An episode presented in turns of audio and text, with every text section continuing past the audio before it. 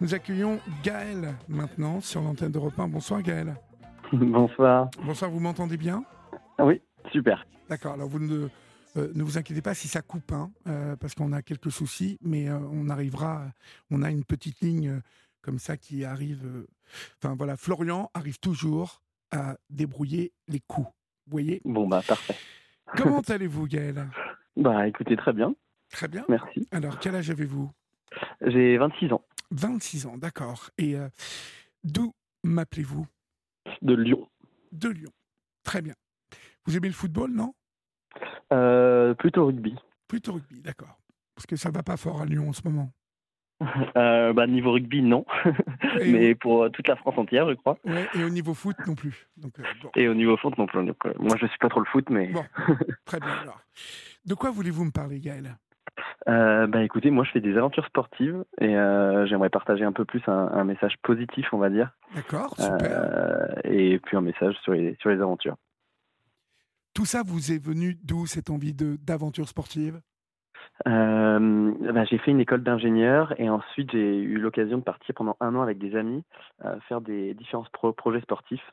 Euh, on s'est donné un an en fait après les études pour faire une année sabbatique et de fil en aiguille on a créé le projet aventure et là on est parti pendant euh, un an à faire différents challenges. donc on a commencé par Lyon-Istanbul à vélo oui. pendant deux mois et demi, 4500 km à quatre à dormir à dormir tous les tous les jours sous la tente. Donc ça, c'était un, un, projet déjà assez sympa euh, de cohésion en, entre nous. Et ensuite, on est parti en Suède faire du ski nordique et du ski de randonnée. Et ensuite, un, un trek entre l'Albanie, la Macédoine et la Grèce. Et donc ça, c'est vraiment le début, on va dire, de, de ma carrière aujourd'hui, parce que c'est pendant ces expéditions, notamment pendant le Sarek. Euh, le Sarek, c'est un, un, grand désert de neige qui est au nord du, cercle arctique polaire. Oui. C'est-à-dire qu'il fait soit toujours jour, soit toujours nuit là-bas. Euh, enfin, il y a très peu de mi-saison, on va dire. Nous, on était pendant la saison estivale, mais il y avait encore de la neige. Et on est parti 20 jours euh, en autonomie totale, c'est-à-dire avec des poulkas, des gros traîneaux qu'on tirait derrière nous. Oui. Euh, et pendant, du coup, 20 jours euh, à réfléchir un peu sur nos vies, on va dire. Enfin, on a eu l'occasion de pas mal réfléchir parce qu'on a eu 8 jours de mauvais temps. C'est des jours où on n'arrivait pas à différencier la, la, neige du ciel tellement il y avait de brouillard. Ah oui, carrément. Oh là là. Et ouais, bah, c'est des moments assez particuliers où bah, bah là, on, on, on fait pas grand chose. Là, on peut pas avancer. C'est dangereux d'avancer en plus, je suppose. Oui, bah, dangereux, je dirais pas que c'est dangereux parce qu'on était assez euh, équipés pour s'arrêter quand on voulait, on avait assez de nourriture aussi pour tenir. Euh, voilà, on n'a pas de réseau, donc faut pas faire euh, de, faut pas se casser quelque chose, mais dans les conditions dans lesquelles on était, nous l'objectif c'était de marcher tous les jours, donc ça reste un, un sport assez simple, on va dire. Mmh. Il faisait froid, mais on avait des équipements pour aussi. Euh, et en fait, le, le fait d'être euh, dans ces, ce mauvais temps, on va dire, euh, ça nous a permis de vachement être face à la solitude, mais du, du bon. Enfin, moi, je trouve que c'est le bon sens de la solitude, c'est l'ennui et le, le côté où en fait on a une, une pensée qui nous traverse l'esprit et on vient la travailler, la cogiter et, euh, et on avance comme ça de, de projet en projet, on va dire. Et moi, c'est ce jour-là où je me suis dit, mais j'ai envie d'essayer de vivre de, de mes aventures. D'accord. Euh, c'est parti enfin, d'où ça, cette envie comme ça euh, Est-ce qu'il y a un événement particulier dans votre vie qui, euh, qui vous a amené à ça? Bah, J'ai eu un, un, incident dans ma jeunesse. J'ai eu un cancer à, à 15 ans.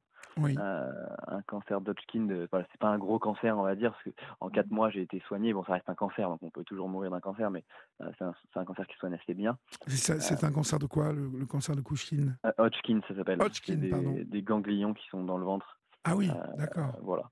Ok. Et du coup, bah, c'est un moment de ma vie assez particulier, mais je me suis tellement senti aidé par les gens de l'hôpital, par mes amis, ma famille. voilà, j'ai pas eu de gros euh, mauvais moments, mais j'avais. C'est un cancer quand même, à 15 ans. Oui, ça reste un, bon. ça reste un cancer. Ça, met, euh, ça, met, ça vous a mis à 15 ans, si vous voulez, en, en, en face de, de l'idée de la mort. Donc euh, ça n'est pas anodin à 15 ans d'affronter un cancer. Ouais, c'est sûr. Et j'avais, euh, bah, euh, j'ai fait un documentaire là sur un, un autre projet, bah, j'en parlerai peut-être après, mais, euh, où je parle du coup de, de cette histoire-là. Euh, et en fait, c'est que j'avais vu un poster d'un monsieur qui avait gravi l'Everest et qui disait euh, avoir été guéri et de coup avoir, enfin lui il était malade avant et il avait été guéri et il était allé faire l'Everest. Moi à mon tour, je suis allé poser un poster dans l'hôpital pour partager ce message d'espoir, ce, message de allez-y, il faut, oser partir faire des aventures et oser vivre ses rêves. lui, il m'avait vraiment motivé à continuer. C'est pas lui qui m'a donné envie de faire des aventures, mais il m'a donné envie de, faire du sport, de continuer de faire du sport. Euh, je faisais beaucoup de VTT à l'époque, du, dirt, ça s'appelle, c'est des sauts de boss. Et euh, je me souviens me, aller au boss le matin, creuser, et l'après-midi aller sauter, aller, euh, aller à l'hôpital et me faire perfuser quoi. Donc c'était des moments assez voilà, en fait, grâce à, grâce à ça, ça m'a donné envie de continuer, de, de me bouger, de m'en sortir. quoi. C'est un âge en plus où je trouve. J'écris en ce moment un livre et, et, je me dis que souvent, dans nos jeunes années, alors l'enfance et puis ensuite la préadolescence, puis l'adolescence, on, on, se construit beaucoup, beaucoup à travers le regard des autres, parce qu'on n'a pas obligatoirement affronté d'épreuves, en fait. Et, et je, trouve que le fait que vous ayez affronté une épreuve et donc que vous ayez été contraint d'aller chercher des choses en vous aussi hein, pour combattre cette maladie, sans doute réfléchir un peu plus qu'on réfléchit à 15 ans, parce que il est normal que l'idée de la mort à 15 ans, bon, et Dieu merci, ça ne percute pas obligatoirement l'esprit, en tout cas pas de cette manière. Ça, ça, a dû favoriser une construction particulière et forte de votre personnalité.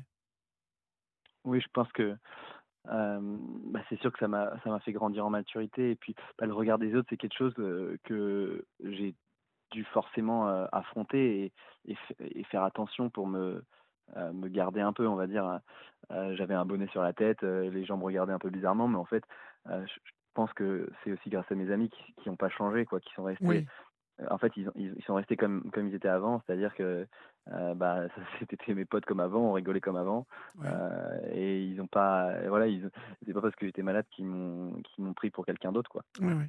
Et ça, c'est quelque chose qui est important, je pense, dans la, dans la vie de tous les jours, quoi. Vous, vous vivez aujourd'hui de vos aventures, vous dites? Comment vous en vivez? Ah, Je fais des conférences.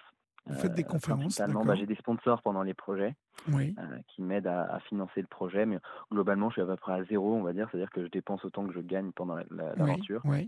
Et en fait, le métier d'aventurier, bah, c'est euh, des conférences, et des, documentaires et des livres, enfin principalement. Mmh Moi, pour l'instant, c'est des conférences. Je suis en train d'écrire un livre, mais bon, ça prend aussi du temps. Et, et, oui, les conférences, du coup, au début, c'était plutôt dans les EHPAD. c'est une animation qu'on propose, du coup, aux personnes âgées. Ensuite, euh, j'ai fait dans les écoles. Là, dernièrement, je fais aussi dans les centres pénitentiaires. D'accord. Euh, c'est quelque chose que je trouve qui a aussi du sens parce que euh, je viens parler un peu de la liberté. Et c'est assez rigolo quand même de, de dire bah on va, on va parler de liberté dans, une, dans un centre pénitentiaire. Ouais, ouais, ouais. Mais c'est bien, c'est bien, c'est bien. Bah, ouais, je trouve que c'est hyper important pour, pour eux et puis ça les fait un peu sortir de leur, leur quotidien. Ouais, puis ça les fait rêver aussi. et puis ça, ça leur ouvre des, des perspectives, je suppose, de, à travers vous de voir que finalement, quand on veut quelque chose, on peut l'obtenir si on le veut, si on le désire, mais il faut, il faut faire les choses pour ça. Euh, je vois que vous avez fait la traversée du Haut Atlas marocain à cheval en solitaire. Ça devait être quelque chose, ça. Ouais, ça c'est bah, du coup c'est le, le, le, projet que j'ai fait juste après les un an de, de bah, du projet euh, qu'on a fait avec les copains. Oui. Et là je suis parti du coup tout seul et je me suis donné comme objectif de faire un documentaire. Euh, mmh voilà pour comme premier objectif principal pour pouvoir essayer de vivre de mes aventures. Euh, et donc je suis parti ouais pendant pendant deux mois et demi. D'abord je suis parti en moto depuis Lyon euh, jusqu'à Arnifra, c'est au centre est de, du Maroc. C'est le début des montagnes. Et là j'avais pour objectif de traverser donc faire la traversée entière, donc les 1500 km de traversée jusqu'à Agadir. Ensuite je voulais faire des sommets, faire du parapente faire ça à cheval et rencontrer les Berbères. Donc les Berbères, c'est le plus vieux peuple d'Afrique du Nord euh, qui vit en fait assez très simple, simplement et très sobrement dans les montagnes. Euh, et moi, mon j'ai eu la chance euh, d'y aller aussi. Ah ouais, bah, c'est cool. ouais, c'est formidable. Puis l'Atlas, c'est tellement. j'ai longtemps rêvé de l'Atlas. vous savez, ces différences de couleurs, de terre qu'on voit en une journée la terre est verte, à un moment elle est bleue, ensuite elle est rouge. Je trouve que la Terre, c'est vraiment un, coin du monde très particulier. Ouais, c'est sûr. Et, comment on organise en fait euh, comme ça une, une traversée en solitaire de l'Atlas. Vous, vous, vous, préparez comment cette aventure? Bah, J'essaye de me, me, renseigner au maximum. Le but de, de quand je pars, c'est d'être le plus conscient de tout ce qui peut arriver comme, comme bêtise, quoi, comme problème. Oui. Je serai jamais prêt pour tout combattre mais le but est de, savoir le plus possible. Mais d'un autre côté, j'aime beaucoup aussi un peu l'inconnu. Donc parfois, je me laisse, euh, euh, je me dis, allez, je me donne ça comme objectif. Je ne sais pas comment ça va se passer, on verra bien. Mais par exemple, bah, quand vous prenez euh, votre, cheval, là, vous l'avez pris où et vous êtes allé de quel point à quel point? Parce que l'Atlas, je l'ai fait moi. Alors, j'ai eu la, chance de, le faire en 4x4, vous voyez, mais sur des chemins parfois très périlleux. Euh, donc je suis à la, rencontre des Berbères aussi, euh, euh, mais à cheval, comment vous avez préparé ça Vous travaillez sur des plans Vous faites comment?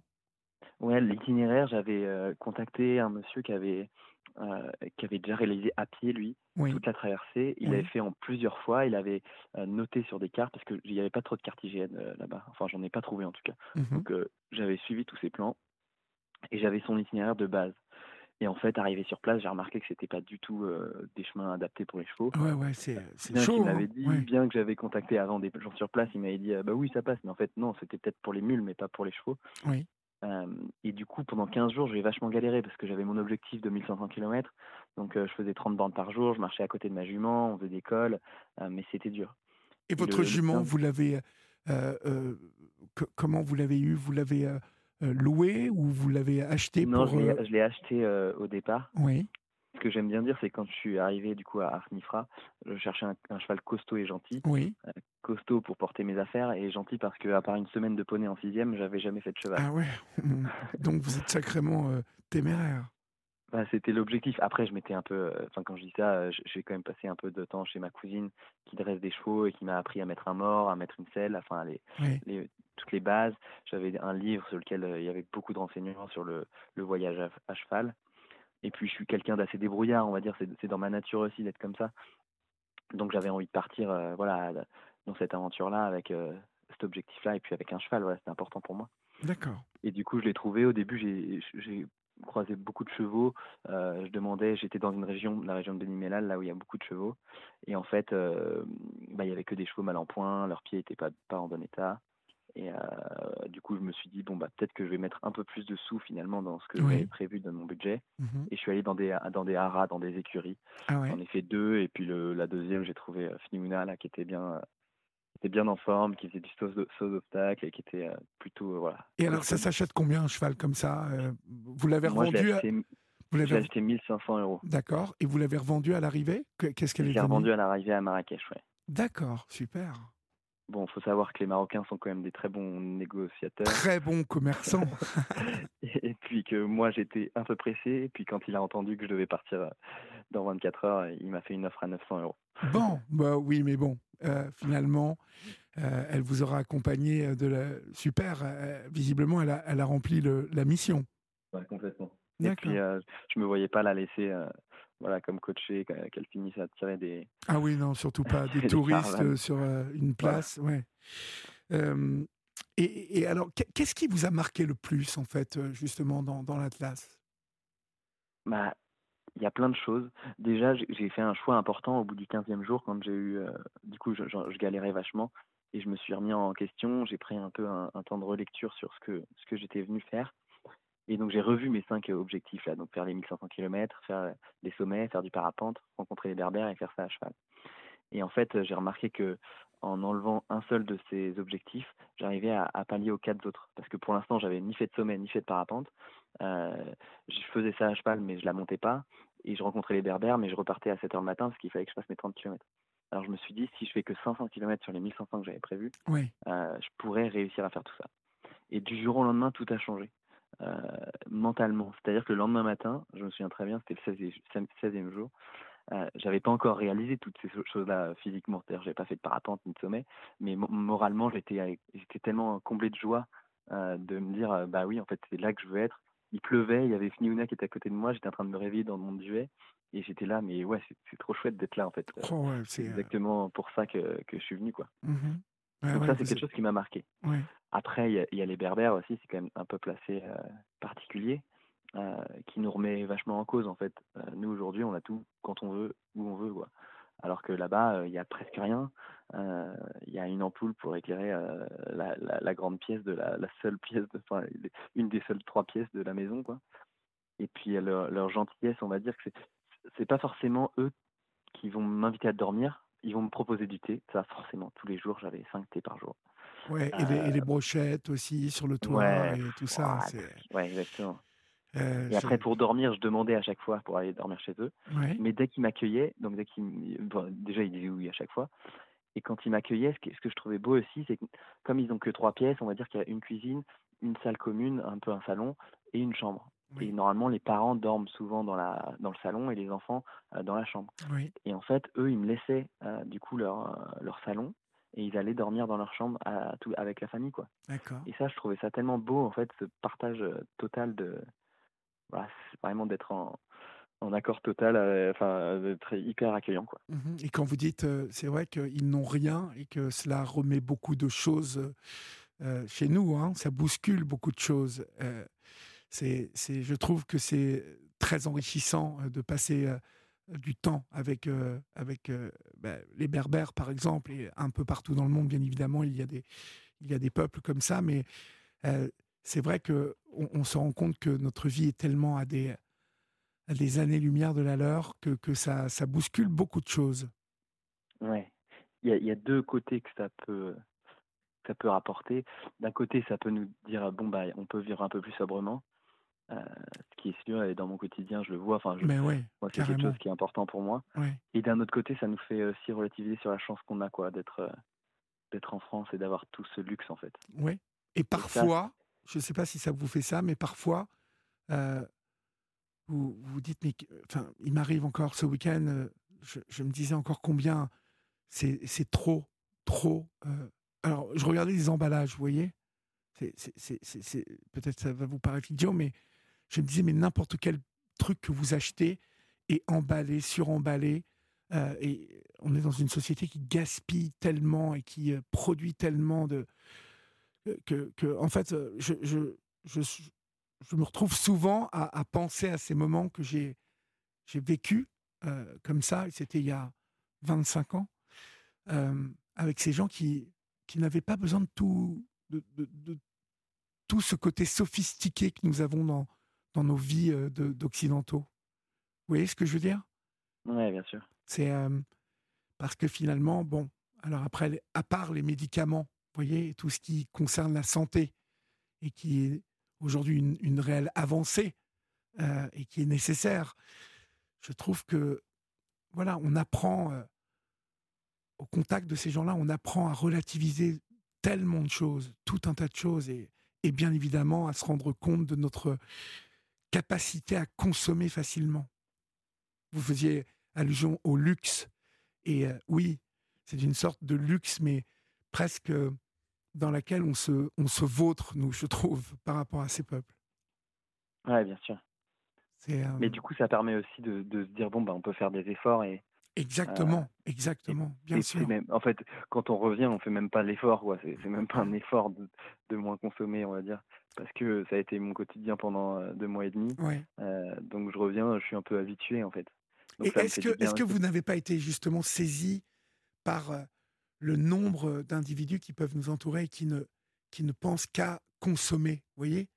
C'est aussi ça, moi, je me rappelle, qui m'avait sauté à, à la vue c'est vraiment de me rendre compte qu'on était dans, dans une société où les gens euh, couraient après toujours acheter, acheter, consommer, acheter, avoir le dernier truc euh, paru, et puis quand ils l'avaient, euh, avoir autre chose. Enfin, je me rappelle que ça, ça m'avait saisi. Ouais, c'est sûr que ça, ouais, ça peut être, ça peut être choquant. Moi, j'ai plutôt essayé d'accompagner moins consommer plutôt que. oui, oui, oui, non, mais j'ai, je, je, ne me suis fait que la réflexion. Moi, ça, m'a choqué un moment, on va dire. Euh, mais aujourd'hui, bah là, comme ça, ça arrive régulièrement, on va dire, pour moi de voir ces changements. Je, je suis, euh, bah, je les vois, quoi, mais je peux pas faire grand chose non plus. Donc, j'essaye de, à ma petite échelle, de faire mes efforts. Et puis, euh, je, je, comprends. Et en même temps, c'est vrai que vous avez raison qu'on ne va pas euh, donner de leçons en permanence, mais c'est vrai qu'on s'aperçoit en tout cas que c'est possible de ralentir tout ça largement. largement. Ouais, complètement. Que- quelle est votre prochaine aventure? Euh, bah, là, je viens de rentrer déjà de la traversée du, des Alpes Oui, parapente. ouais. Donc le projet, c'est de faire des conférences autour de ça. Donc ça, c'est mes aventures à moi déjà. Et j'ai un autre documentaire que j'aimerais faire sur la, les états de l'eau, sur le, le liquide, solide et gazeux, sur le cycle de l'eau, oui. avec différentes aventures sportives autour de ces, de ces cycles et avec différents intervenants. Donc l'idée, c'est de faire du parapente depuis le Mont Blanc jusqu'à la mer de glace, ensuite faire du ski euh, jusqu'à jusqu'à la mer de glace et faire un- une cascade de glace. Ensuite, faire du kayak sur euh, l'Arve, donc c'est la, la, la rivière qui part depuis euh, les glaciers jusqu'à au lac Léman. Ensuite, faire le tour du lac Léman en kitesurf et rentrer jusqu'à la maison à, à Lyon en vélo. oui. Et l'idée, c'est d'avoir des intervenants pour chaque, euh, chacun de ces défis sportifs euh, qui soient en- entre guillemets meilleurs que moi, avec un savoir plus, plus grand que moi. Euh, donc des, des scientifiques, météorologues et glaciologues, des sportifs de haut niveau. Pour l'instant, j'ai un, un kitesurfer qui veut faire le, le record du Tour du lac Léman. Et euh, voilà, pour l'instant, je ne sais pas encore dans quelle discipline va être le deuxième. Et euh, deux artistes, un photographe animalier et un écrivain, pour avoir un peu plus ce côté philosophique. Donc l'idée, Mhm. c'est d'avoir du scientifique, du sport un peu extrême Et de euh, l'esprit. et de l'esprit, exactement. Mhm. Bravo, bravo, mon cher, euh, vraiment, mon cher Gaël. C'est euh, c'est une dose de fraîcheur que vous nous avez amené ce soir sur l'antenne d'Europe 1. On peut vous retrouver quelque part sur Instagram, sur euh, Internet? Ouais, sur Gaël Meunier, Gaël Meunier sur Instagram, sur mon site internet gaëlmeunier.com, Oui. qui va être tout fraîchement euh, euh, revisité bientôt, mais déjà l'ancien est encore cool. Et d'ailleurs, j'ai un, si vous allez sur mon compte Instagram, euh, sur ma story d'aujourd'hui, j'ai mis un, un concours où j'ai des votes pour mon film qui s'appelle Le Poster, euh, pour le festival Exploral Festival euh, qui se trouve à Bourg-Saint-Maurice ce week-end. Et il y a un concours de vote, donc il faut voter le plus possible pour pouvoir euh, gagner un prix, le prix du public. Si vous voulez m'aider, euh, ce sera avec grand plaisir. D'accord. Eh bien, je vous remercie beaucoup, Gaël. Et puis, bah, bonne soirée à vous. Et puis, bonne continuation, bien évidemment, et bon vent dans vos aventures. Bravo encore. Merci Olivier. Bonsoir. Bonne soirée. Bonne soirée.